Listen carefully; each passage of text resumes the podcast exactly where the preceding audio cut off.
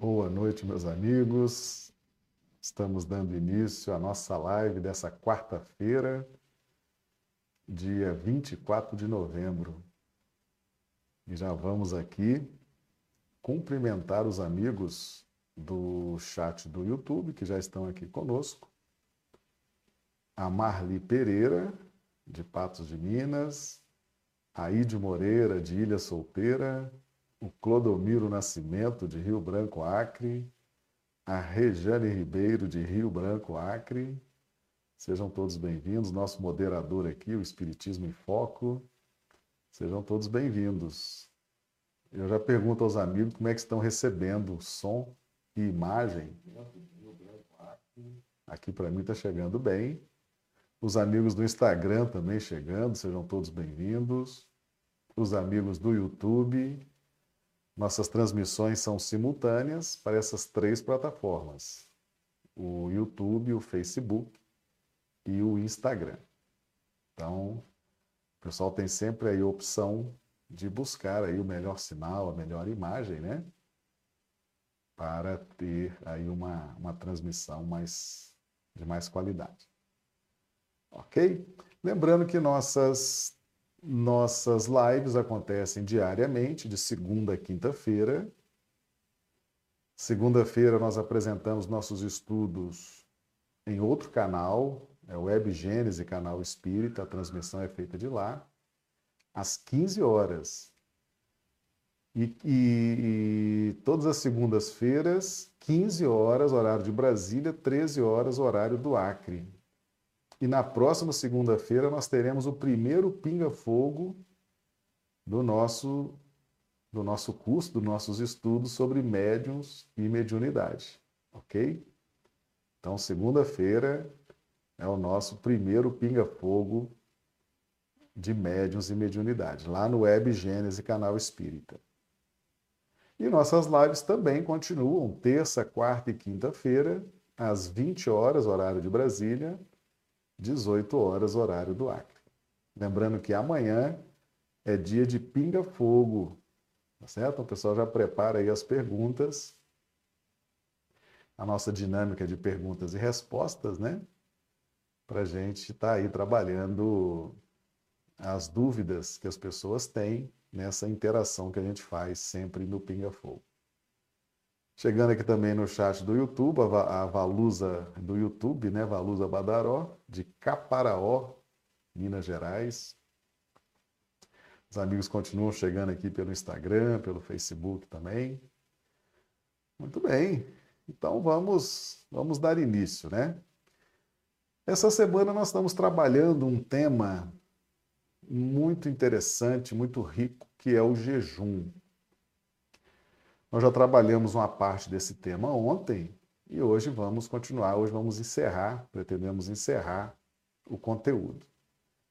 O jejum, ele se torna conhecido de todos nós, se torna conhecido da humanidade a partir da abstenção no campo dos alimentos. Então a gente deixa de comer alguma coisa, deixa de beber alguma coisa é, em prol da saúde, em prol da desintoxicação, em prol da purificação espiritual, em prol do sacrifício espiritual. Enfim, é o sacrifício do corpo, o sacrifício das células que tornam-se nutridas, né? a euforia celular ela é sacrificada, né? Quando a gente pratica o jejum. Então, é uma espécie de sacrifício do corpo para um objetivo é, psicológico, psíquico, mental, espiritual. Então, você priva o corpo para ter vantagem, ter lucro, ter ganhos no contexto do bem-estar espiritual. Então, o, o jejum ele é apresentado à humanidade nesse contexto, como tudo. Tudo se inicia na matéria. Todo o nosso aprendizado ele começa na matéria. A matéria é o, o podemos criar essa, essa metáfora, né? A matéria é o grande professor. A matéria e seus sistemas, a matéria e seus labirintos é, ao longo da história da humanidade, um grande professor, é um grande instrutor. É nesse campo da relação com a matéria, com as leis orgânicas da matéria, com os sistemas da matéria, é que nós temos as nossas primeiras lições que nos importam muito para o nosso crescimento espiritual. Então, o jejum não seria diferente. O jejum é um sacrifício do corpo, é, uma, é um sacrifício da matéria para uma consequência de natureza psíquica, espiritual, consciencial. Né? E aí nós vimos ontem o jejum, ah, uma das faces do jejum, que é o encurtamento do livre-arbítrio. Nós temos trabalhado muito aqui no canal essa questão do livre-arbítrio, né? essa luta nossa para aprender a fazer escolhas, escolhas em todas as áreas, escolhas nos relacionamentos afetivos, escolhas da profissão, escolhas do local onde morar, escolhas da alimentação, escolher, decidir, ainda é um problema para muitos de nós. Né? Nós, muitos de nós ainda estamos inseguros, indecisos, nos sentimos incapazes de fazer escolhas, de tomar decisões. É a luta, é a nossa batalha com a nossa intimidade e, mais especificamente, a nossa luta com o nosso livre-arbítrio. É natural que essa liberdade de fazer escolhas tenha um uma responsabilidade por trás dela. E é justamente essa responsabilidade, aliada a essa liberdade, que faz com que a vida nos traga a resposta das nossas escolhas. E enquanto nós não estamos sabendo muito bem escolher, é natural que a vida nos traga respostas dolorosas, constrangedoras, escravizantes. É natural, né? afinal, ah, nós vamos aprender aqui na matéria. Né? Nós estamos trabalhando o livre-arbítrio, estamos trabalhando o livre-arbítrio, o, o, a gestão do livre-arbítrio é nesse contexto da lei de justiça, é num contexto mergulhados na matéria durante milhares de reencarnações. Então é natural que a matéria, os seus sistemas, os seus, a sua organização, nos traga as respostas. Né? Constrangimentos, prisões, ah, depressões, ansiedades, inseguranças, rejeição, tudo que os sistemas da matéria traz como consequência a essa nossa liberdade de escolha. Então, o jejum, num primeiro momento, ele reduz a nossa liberdade para que nós nos vejamos obrigados a conviver com o resultado das nossas escolhas. E é obrigado mesmo, é obrigado mesmo. A coisa vem de um jeito que você não tem como sair dela. Né? Ela vem de um jeito que você não tem como sair, não tem opção. Você não tem opção. Não tem como. Se você abandonar aquelas pessoas, você vai complicar ainda mais a sua condição. Se você matar aquelas pessoas vai complicar 10 vezes, 20 mil vezes mais a sua situação. Se você suicidar em razão das contrariedades da vida, aí que vai complicar muito, mas muito a sua situação. Então, realmente, nós somos obrigados, a, a, a resposta da vida vem de um jeito que você não tem opção. Você não tem o que fazer. Você tem que se submeter, você tem que concordar, você tem que tolerar. Hum?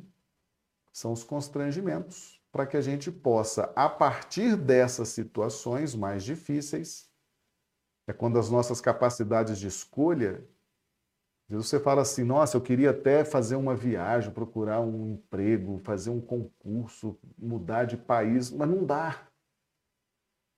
Ou não tenho dinheiro, ou tenho compromissos com filhos, com família, ou a minha saúde não permite que eu faça viagens que eu não dá. Você não tem, você não tem escolha. Isso é que é o, o jejum imposto pela lei de causa e efeito. Tá certo? É para a gente conviver mesmo com aquela situação e ela tem a finalidade de nos educar. E educar algumas pessoas que estão próximas de nós também, né? direta e indiretamente, mas principalmente a nós que somos ali o núcleo central da ação da lei de causa e efeito.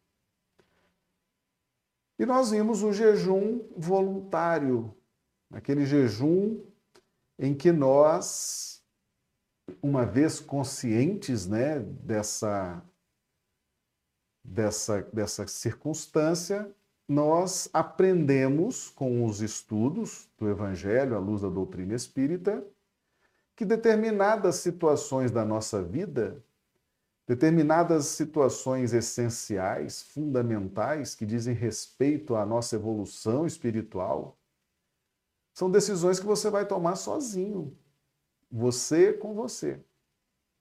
É claro que antes teve toda uma preparação, principalmente do seu mentor espiritual ou dos seus mentores espirituais, te conduzindo até aquela linha de, de partida, né?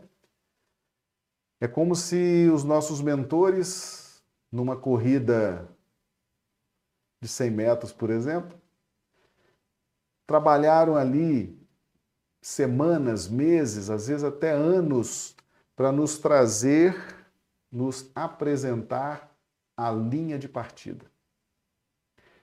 Eles nos colocaram na linha de partida. Ali, naquele momento, eles vão se afastar. E eu terei que tomar a decisão de caminhar, de iniciar a minha trajetória ultrapassando a linha de partida.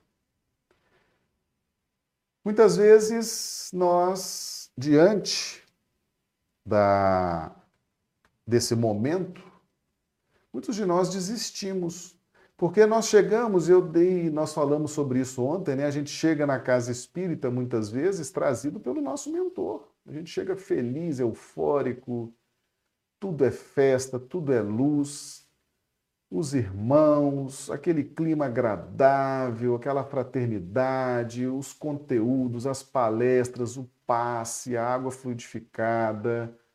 Quanta coisa boa, né? Quanta riqueza. A gente chegou ali, não foi por, não foi por mérito nosso, não. Aliás, nós chegamos ali pela dor. Né? Pela dor. Quem nos trouxe ali foram os nossos mentores, porque eles já sabem que ali é bom. Ali vai ter coisa boa, ali vai ter conhecimento superior, ali vai ter trabalho no bem, ali vai ter evolução espiritual. Eles sabem disso, nós ainda não. Então eles nos trazem, eles nos trazem. Mérito deles. E a gente fica ali. Meses, às vezes um ano, dois anos, eles ali nos motivando, até que chega o um momento em que eles precisam se afastar para a gente tomar a decisão de seguir ou não. Aí vai ser mérito nosso. Mérito de seguir ou tomar a decisão de abandonar. Né? Mas é um momento em que a gente, é, é, esse contexto do jejum, né? Você vai ter que agora aplicar tudo que você aprendeu sozinho. é para gerar mérito. E a partir da sua decisão, Jesus então vai trabalhar as circunstâncias sempre para nos encaminhar na jornada evolutiva. Então, nós vimos ontem essas duas situações, mais especificamente. Essas situações ah, nos, nos alcançam, né? muitos de nós temos realmente, estamos vivendo o jejum imposto pela lei, estamos sem opção em várias áreas da vida, né? Estamos ali com o livre-arbítrio travado, tendo que conviver com situações. E o mais importante é acreditar, ter fé, conhecimento de que essas situações difíceis são as situações libertadoras, tá certo? Então a gente não pode desistir, a gente não pode esmorecer, a gente tem que seguir adiante, tá? E sempre, toda vez que a justiça divina nos alcança, ela vem permeada pela misericórdia. Vai ter sempre alguém para nos ajudar a carregar a cruz, tá certo? Lembra que Jesus, o pessoal ajudou ele a carregar a cruz, na é verdade? Sempre vai ter alguém. Então não desiste da sua cruz. Não desiste desse momento difícil. Vai ter gente para te ajudar. Vai ter a misericórdia divina atuando.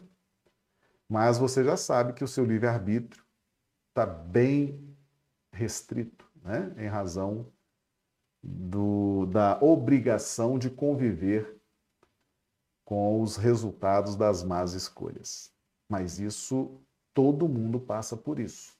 A diferença é que alguns sabem passar por isso, outros não sabem passar por isso. Essa é a diferença. E quem está buscando, buscai e achareis, batei e abrir-se-vos-á. Virá a orientação, virá o consolo, virá o encaminhamento seguro. Tá bom? Então, esses aspectos do jejum nós, nós tratamos ontem. E hoje nós vamos tratar, vamos tratar um aspecto do, do jejum. Já vamos trazer aqui um texto do professor Honório Abreu, está no livro Caminho do Reino, capítulo 12, Espírito Honório Abreu, a psicografia do médium Wagner Gomes da Paixão. Na trajetória de conquistas evolutivas, porém, o jejum tem papel preponderante. E é o que Jesus quis significar quando responde aos fariseus e aos escribas. E ele lhes disse: Podeis vós fazer jejum? Podeis vós jejuar os filhos das bodas? Podeis vós fazer jejuar os filhos das bodas enquanto o esposo está com eles? Está lá em Lucas 5,34. Quando renascemos na condição infantil, somos conduzidos pelo clã que nos acolhe em seu seio para futura emancipação. Em termos psíquicos, Jesus passa a cuidar de nós, quando já dispostos a conhecer aspectos mais elevados da vida moral, da vida íntima com Deus. E nesse sentido, Jesus nos fecunda, pois é ele o elemento ativo vigoroso, capaz, possui autoridade espiritual. Ele é o nosso guia e modelo. De nos iniciar e nos nutrir de ideais para que surja o Filho do Homem, aquele tipo de perfeição e pureza a que aspiramos na Terra. É o iniciador de uma vida plena de graças. E aí o professor Honório traz aqui um trecho da carta de Paulo a Romanos 8, 29. Porque os que dantes conheceu também os predestinou para serem conformes à imagem de seu filho, a fim de que ele seja o primogênito entre muitos irmãos. Muito bem. Então nós temos aí essa nossa primeira referência ah, para os nossos estudos de hoje. E agora nós vamos trazer o aspecto das bodas. Depois nós vamos comentar isso. Enquanto o aspirante à vida mais alta estuda e convive com os sublimes ideais, isso ocorre frequentemente com os que chegam às casas espíritas e se deparam com a opulência espiritual da revelação dos espíritos. Permanece ele com o esposo, ou seja, aquele que o inicia, que o conduz, que o fecunda psiquicamente de propósitos e aspirações morais até que seja chamado às provas e testemunhos de aferição. E nessa hora, é ele próprio quem deve aplicar tudo o que recebeu do Cristo, através da doutrina espírita codificada e desdobrada com o auxílio de grandes e nobres servidores encarnados e desencarnados. Por isso, nas bodas ou festa de casamento, em que a criatura se associa de sentimento ao Cristo, que passará a lhe conduzir às potências, às realizações, à evolução consciente, à abundância de comida, de bebida e de alegria. Muito bem. Então vamos vamos trabalhar aí esses esses textos, né? Meus amigos, ah, o primeiro contexto do jejum é material, é a privação do alimento, da bebida, para alguma recompensa de ordem psicológica, de ordem emocional, de ordem mental.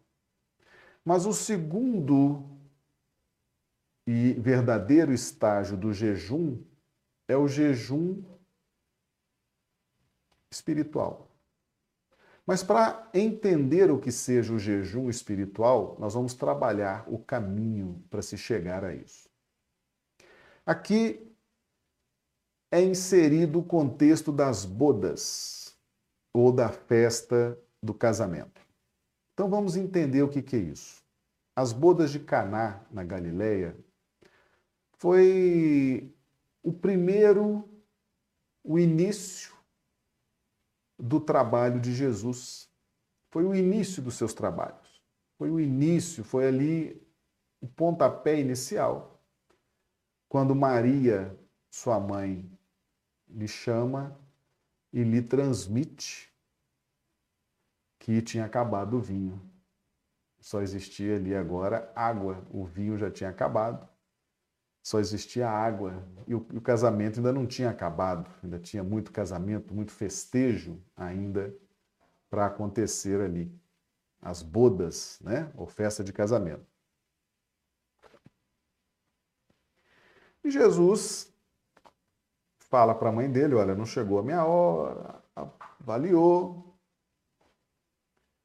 mas transformou a água em vinho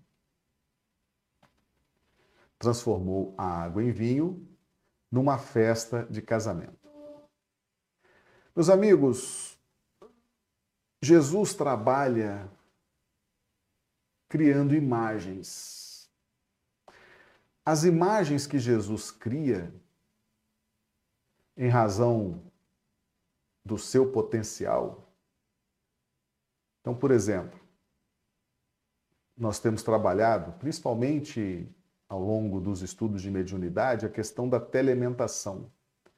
Nós trabalhamos a criação de imagens na nossa mente, sustentamos essas imagens.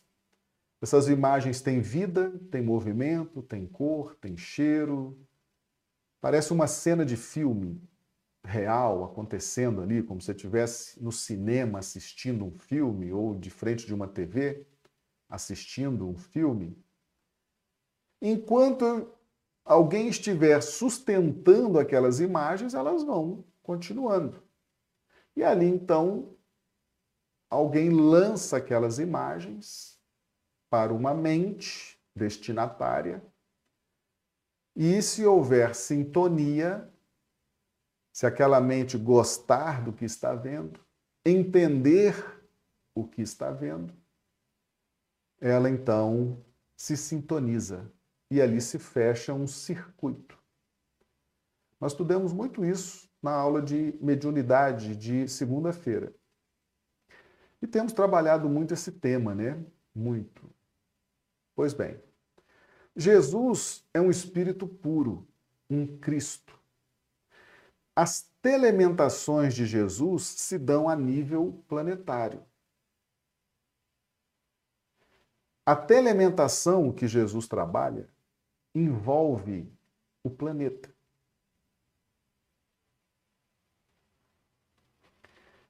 Então veja bem, qual a imagem que Jesus cria? Qual a imagem que Jesus cria? Ele cria a imagem de um casamento.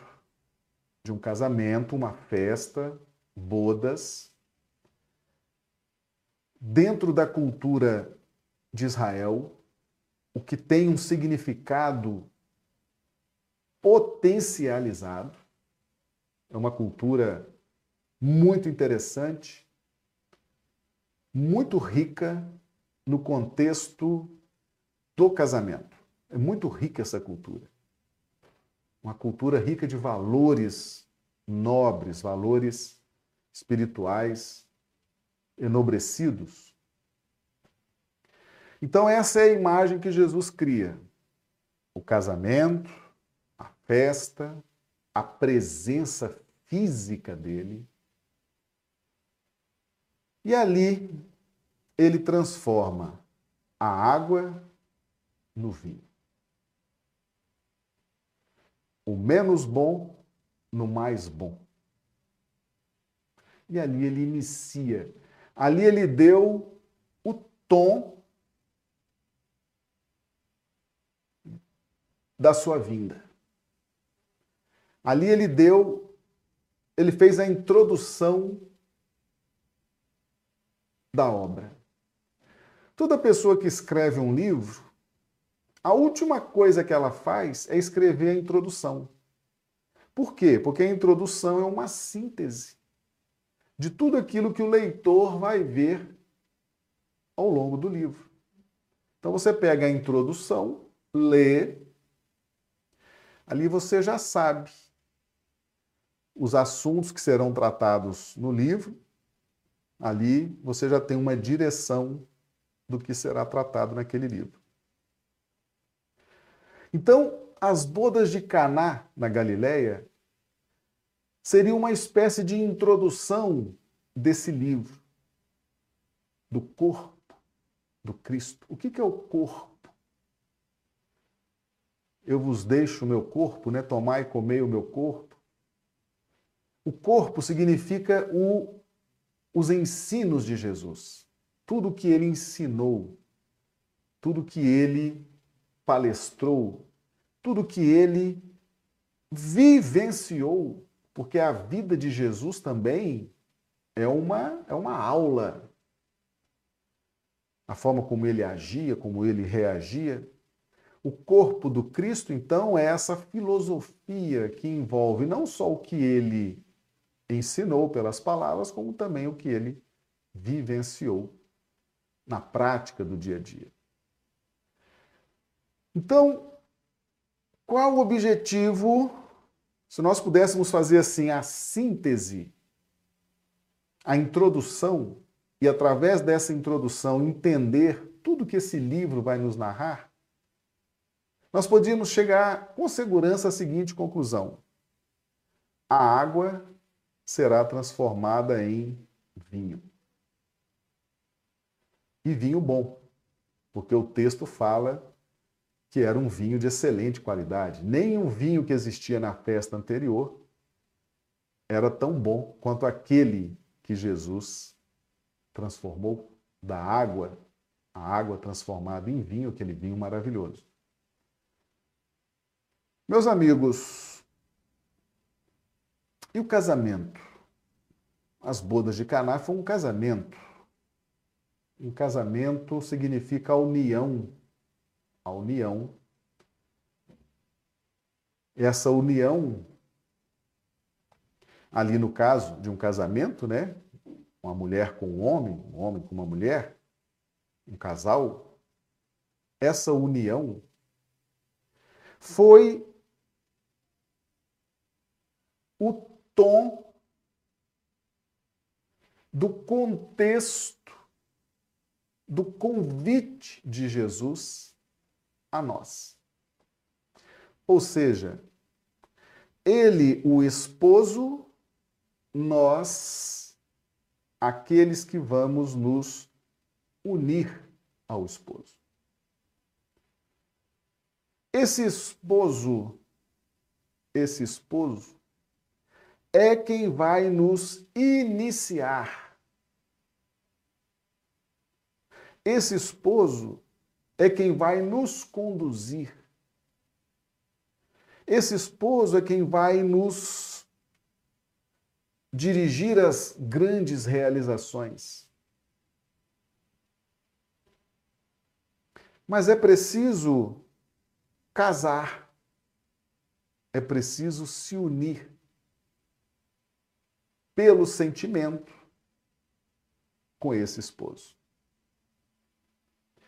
Então, essa telementação real, porque Jesus se vale de todo o planeta para criar as imagens, porque ele é o governador espiritual do planeta, e tudo aqui, tudo aqui recebe a influência e a direção dele, ele está a nos dizer o seguinte: eu, o esposo, estou aqui. E diante da minha autoridade espiritual, diante da minha luz,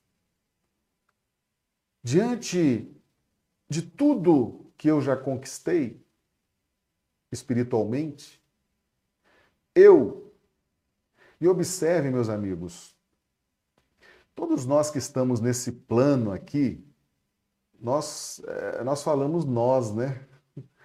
Nós, nós, nós. Jesus é o único que fala eu. Eu sou o caminho, a verdade e a vida. Ninguém vai ao Pai se não for por mim. Hum? Todo o poder me foi dado sobre o céu e a terra. Então Jesus se pronuncia na primeira pessoa. Eu. Eu. Nós não podemos nos pronunciar na primeira pessoa. A gente fala o nós, né? Nós, nós estamos na luta, nós estamos lutando, nós estamos estudando, nós estamos sofrendo, nós.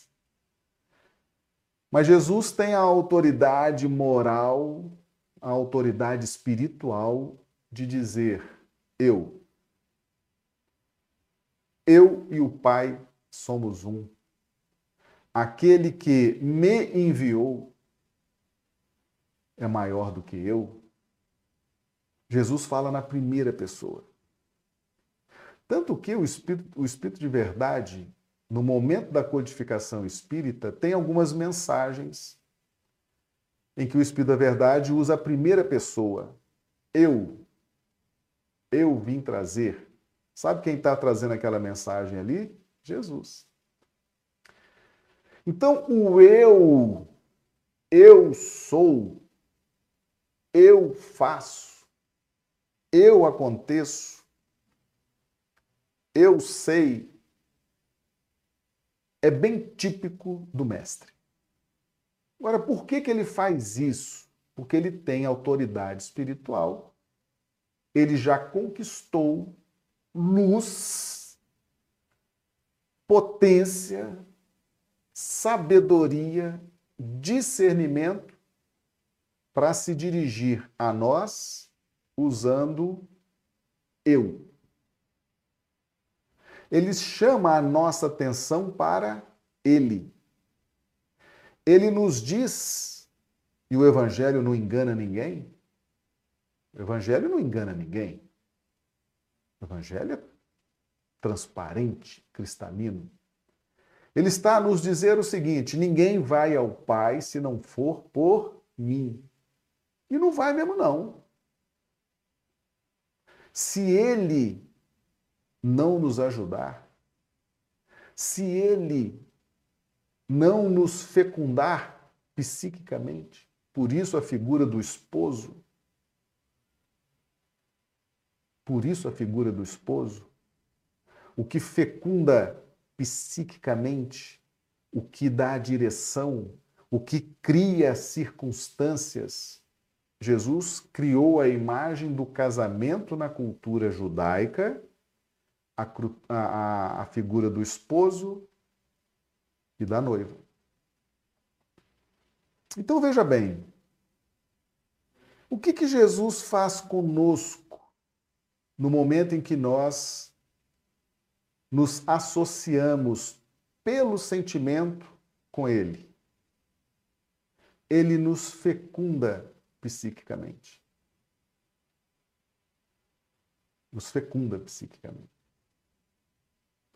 Nós temos três momentos de fecundação psíquica bem registradas na história da Bíblia. A primeira foi a serpente com Eva. Bom, aquilo é uma metáfora, né? cobra não fala, nunca falou, nem nunca vai falar. Aquilo é uma história, uma poesia judaica, é uma metáfora.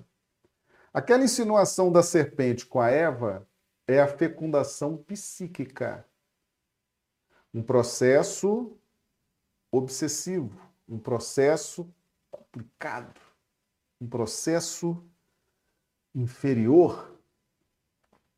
Diante da fecundação psíquica nasce Caim, assassino, homicida, invejoso, ciumento. A segunda fecundação psíquica famosa, importante, é a do anjo com Maria. Bem-aventurada és tu, bendito é o fruto que do vosso ventre nascerá o Salvador. O anjo, aquela injunção psíquica com Maria, e vem ao mundo Jesus. E a terceira fecundação psíquica é a fecundação psíquica da, das bodas de Caná. Em que ali, ali, você tem nós nos unindo por sentimento ao Cristo e o Cristo nos fecundando psiquicamente. O que, que vai nascer dessa fecundação psíquica? Vai nascer o Filho do Homem. Meus amigos, nós temos trabalhado o conceito do Filho do Homem aqui nesse canal em vários vídeos. Vários vídeos. E hoje nós estamos trazendo o ponto fundamental para o surgimento do Filho do Homem. É a terceira fecundação narrada na Bíblia. Quando Jesus nos fecunda psiquicamente com o seu evangelho, com as suas parábolas, com os seus ensinamentos, quando Jesus nos fecunda psiquicamente com as imagens da sua vida, com os milagres, com as pregações, com as palavras, com a sua vida, com as suas ações, com as suas reações. E Jesus continua nos fecundando psiquicamente para gerar o Filho do Homem. O Filho do Homem que nós temos trabalhado constantemente, né, que é o resultado dos nossos esforços, que é o esforço pessoal no campo do estudo, no campo do trabalho no bem, no campo de domar as más inclinações, no campo de efetivar a transformação moral para que o Filho do Homem surja em nós, é preciso que a gente receba a fecundação psíquica de Jesus. É um casamento, a imagem do casamento, a imagem das bodas de Caná, na Galileia. Aquela mulher se uniu por sentimento ao seu marido, e Jesus usa esse símbolo e diz: Eu sou o esposo. Vocês vão se unir pelo sentimento a mim. E eu vou fecundar psiquicamente, espiritualmente, para que dessa fecundação nasça o Filho do Homem, que é a sua transformação espiritual é a sua transformação pessoal. E esse filho do homem só nascerá de nós, só surgirá de nós, se nós aderirmos de sentimento ao esposo, ao Cristo. E aonde está o Filho do Homem? Como ele se apresenta?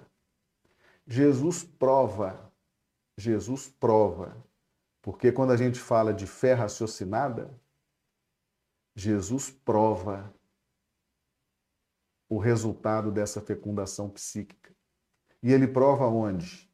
No surgimento do Consolador. Aqueles espíritos eu sempre trago aqui o exemplo de Emmanuel. Emmanuel tem duas mensagens no Evangelho segundo o Espiritismo. Mas Emmanuel teve um contato pessoal com Jesus. Roma, né? Exercia ali um, um domínio muito grande sobre a Judéia. Emmanuel era o senador Públio Lentulus, senador de Roma, e teve um contato pessoal com Jesus. E Jesus disse para ele: Está no seu querer me seguir agora e encontrar a harmonia, a paz, a felicidade, ou daqui a milênios. Emmanuel escolheu Roma escolheu Roma. Não confiou naquele momento, não acreditou naquele momento. Roma. Roma. Emmanuel contou a história dele. As obras há dois mil anos, 50 anos depois, Ave Cristo, Renúncia. Você tem ali a trajetória da recuperação de Emmanuel houve a fecundação psíquica que surte o efeito séculos depois. O filho do homem que nasce de Emmanuel só, só nasceu, Emmanuel só pôde se transformar porque aderiu de sentimento ao Cristo ao longo desses séculos dolorosos para Emmanuel. Custou caro para Emmanuel. Custou caro. Nós temos um outro exemplo chamado Paulo de Tarso, que foi na estrada, estava na estrada, indo para matar um cristão, perseguir um cristão. Seu cavalo o derruba e ali Jesus se manifesta pergunta: Saulo, Saulo, por que me persegues? E desde aquele momento, e depois Saulo teve a visão restituída por aquele que ele iria matar. Jesus, aquele que, iria, que Paulo ia lá perseguir e matar, foi quem devolveu a visão, cumprindo a orientação de Jesus. Então, Paulo recebe a fecundação psíquica recebe o amor, recebe a vibração de Jesus e se transforma em Paulo, se converte em Paulo de Tarso. O filho do homem, mas ninguém fará despertar de si o filho do homem se não houver esse casamento. Jesus usa essa imagem do casamento israelita. Tem muitas coisas, meus amigos, que a cultura de Israel é referência até hoje no mundo, hein? Vocês, nós fizemos um estudo aqui sobre o filho pródigo. Filho pródigo. Temos aqui estudos. Ele abandona a casa do pai dele, a fazenda, vai para o mundo.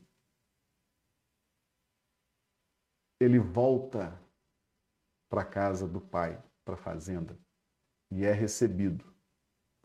E ali ele vai continuar auferindo valores daquela casa, daquela cultura. Mas isso nós vamos falar numa outra live também. Mas Jesus se vale da cultura de Israel, uma cultura belíssima, fortíssima no que tange a casamento, as funções do esposo, as funções da esposa. O esposo é aquele que orienta, o esposo é aquele que ajuda, o esposo é aquele que ajuda nas realizações Jesus se vale dessa imagem e transcende na interpretação e na transmissão desse contexto. Então veja bem, a importância da boda, das bodas de Caná na Galileia para nós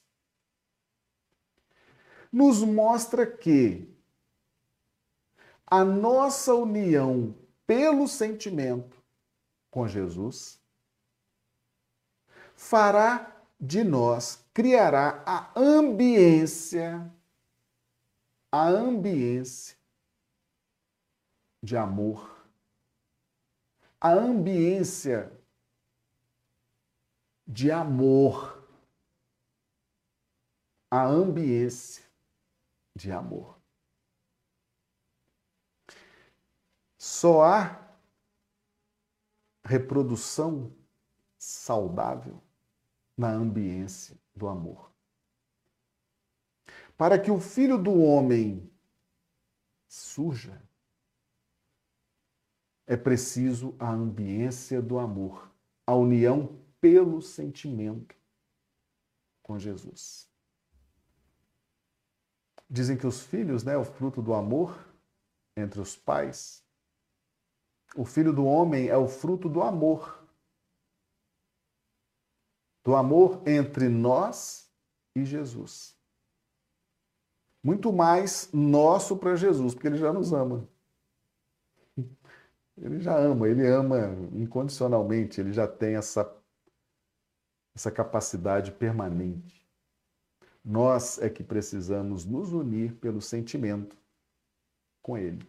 Aí nós criamos a ambiência para o surgimento do Filho do Homem, mediante as fecundações psíquicas, mediante os exemplos que Jesus nos dá, mediante as provas que Jesus nos trouxe. Meus amigos, quando nós pegamos a codificação espírita e vemos ali inúmeros espíritos assinando aquelas mensagens, são todos espíritos redimidos graças a essa fecundação psíquica de Jesus.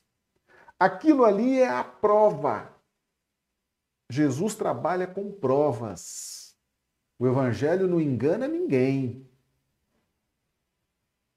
Jesus não engana ninguém. Quando ele apresenta ao mundo aquele monte de mensagem, Kardec catalogando, separando aqueles espíritos redimidos pelo casamento com Jesus, pela união de sentimento com Jesus. criaram a ambiência para que Jesus pudesse operar na vida deles. Por isso que Jesus usa o eu, porque realmente ele é o eu. Eu faço. Eu sei. O eu é privativo do mestre. E ninguém vai ao Pai se não for através dele. Não adianta. É com ele. A nossa conversa é com ele. O nosso casamento espiritual é com ele. A nossa união de sentimento é com ele. Para que haja fecundação e para que surja definitivamente o Filho do Homem. Nós vamos caminhar muito no campo da transformação moral, no campo do domínio das más inclinações. Nós vamos caminhar muito para chegar o momento em que seremos água.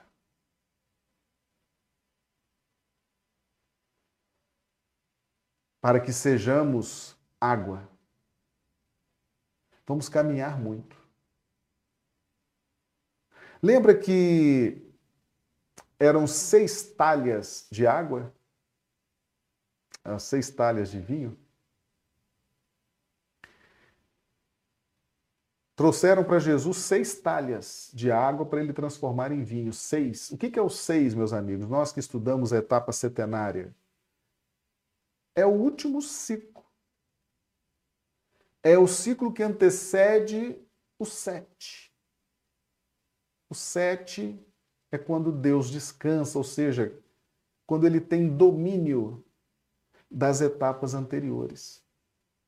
Então, aquela água nas seis talhas significa que nós vamos percorrer uma longa jornada nessa busca da transformação moral, nessa busca do domínio das más inclinações, misturado ao contexto da lei de justiça, de causa e efeito. E quando nós estivermos com essa água, quando nós nos transformarmos nessa água das seis talhas, porque a evolução não dá saltos. Era preciso a água nas seis talhas para nos mostrar a etapa, o ciclo evolutivo. Aí vem Jesus e nos fecunda psiquicamente com o seu evangelho, com seus exemplos, com seu testemunho. Aí a nossa transformação dessa água das seis talhas não é uma água comum, não. É a água dentro de seis talhas. Aí Jesus nos fecunda e essa água se transforma em vinho. Sem que Jesus faça isso, nós não seremos a água das seis talhas transformadas em vinho. Por isso que ele usa o eu. Porque ele tem autoridade, conhecimento, capacidade, ele conhece a vontade de Deus e é com ele mesmo. É ele. Por isso ele usa o eu. E por isso algumas mensagens de da codificação assinadas pelo Espírito da Verdade trazem o eu, e é Jesus. Ele está o tempo inteiro atento, nos ajudando na nossa evolução espiritual. Por isso ele usa o eu e nós usamos o nós. Tá? Meus amigos, e aqui professor Honório Abreu, como sempre, fechando com chave de ouro. É nessa base de renovação quando a humildade de coração opera o verdadeiro jejum. Aí vamos ver agora o que é o jejum já do filho do homem, né? Abstinência do orgulho, da vaidade, presunção e domínio. Que os males e vícios ancestrais reencarnatórios da criatura são desativados. E isso só é possível depois que o Cristo opera através das bodas, casamento, união, o surgimento do Filho do Homem. A partir desse entendimento, podemos compreender o que Jesus ensinou aos discípulos no episódio da cura de um lunático. Mas esta casta de demônios não se expulsa senão pela oração e pelo jejum. Mateus 17, 21. E se jejum é sinônimo de humildade, oração é caridade, pois implica comunhão com Deus, com sua vontade soberana e santa. Então, o que, que nós temos aqui? Nós aprendemos o jejum com os alimentos. Não comer, não beber, em busca de uma recompensa emocional, espiritual, mental. Mas depois que estamos na caminhada e já recebemos as fecundações psíquicas do Cristo, nós vamos agora trabalhar o jejum é a abstinência do orgulho, da vaidade, da presunção e do domínio.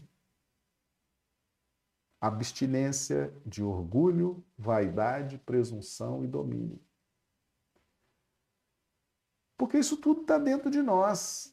Isso são essências espirituais. Mas como nós já aprendemos ao longo dos milênios a não nos nutrir de alimentos sólidos ou líquidos, para uma recompensa psicológica, psíquica, nós vamos aprender que depois que recebemos a fecundação psíquica do Cristo, temos que fazer a abstinência do orgulho, da vaidade, da presunção, do domínio.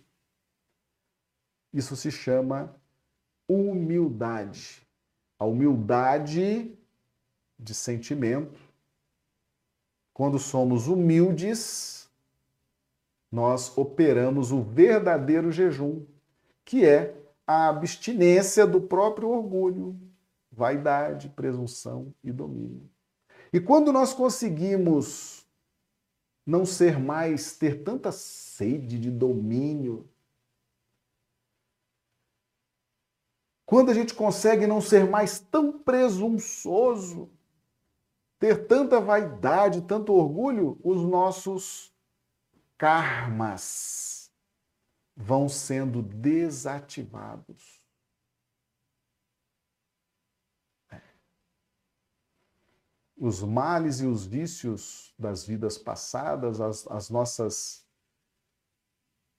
lesões conscienciais vão sendo desativadas diante da justiça divina. Então, a fecundação psíquica que o Cristo opera em nós nos ajuda a consolidar. Lembra que é a água das seis talhas. Nós já caminhamos um longo período para sermos a água das seis talhas. Mas se o Cristo não fecundar, se o Cristo não ajudar, se o Cristo não se fizer presente e se a gente não se unir pelo sentimento com Ele, essas águas das seis talhas não se transformam em vinho. E aí a humildade flui, e aí vem o verdadeiro jejum. É quando você controla espontaneamente o orgulho, a vaidade, a presunção e o domínio. Essa sede, essa febre que nos acompanhou durante milênios, mas que agora nós, depois de fecundados psiquicamente pelo esposo, passamos a ter poder espiritual, discernimento espiritual e a humildade passa a ser a grande alavanca de desativação dos nossos processos kármicos. Só foi possível por causa das bodas por causa do casamento. Só foi possível surgir o Filho do Homem depois que Jesus nos fecunda psiquicamente. Depois que Jesus opera em nós. Por isso que ele fala, eu. eu. Nosso tempo, o oh, tempo, hein? Tempo passa. Eu ainda queria explicar aqui essa casta de demônios, mas amanhã o pessoal pode perguntar. Amanhã o pessoal pode perguntar na live, né? No nosso Pinga Fogo, que a gente fala aqui um pouquinho sobre. Mas esta caça de demônios não se expulsa senão pela oração e pelo jejum. Faça essa pergunta amanhã que a gente complementa. Ficou claro, meus amigos? Ficou claro? Bodas de Caná na, na Galileia. O grande jejum que nos interessa é a abstinência do orgulho, da vaidade, do presunção e do domínio. Vamos refletir sobre isso? Muito bem. Amanhã, pinga fogo, hein? Amanhã, pinga fogo, tá certo? Já preparei as perguntas. Amanhã, nossa interação através de perguntas e respostas. 20 horas, né, horário de Brasília, 18 horas, horário do Acre. Amanhã, quinta-feira, Pinga Fogo. E segunda-feira, Pinga Fogo lá no Web Gênese Canal Espírita. Lá nós estamos fazendo os estudos de médiums e mediunidades, tá certo? O pessoal também que está participando aqui lá já pode preparar também as perguntas, tá certo? Segunda-feira, 15 horas, lá no Web Gênese Canal Espírita, tá bom? Meus amigos, Agradeço o carinho de vocês que nos acompanham pelo YouTube, pelo Instagram, pelo Facebook. E fica já o convite para amanhã a gente estar junto de novo, dando continuidade aos nossos estudos. Que Jesus nos dê uma noite de quarta-feira maravilhosa, uma noite de sono reparador das nossas energias. E amanhã nós voltamos, se Deus quiser. Muito obrigado.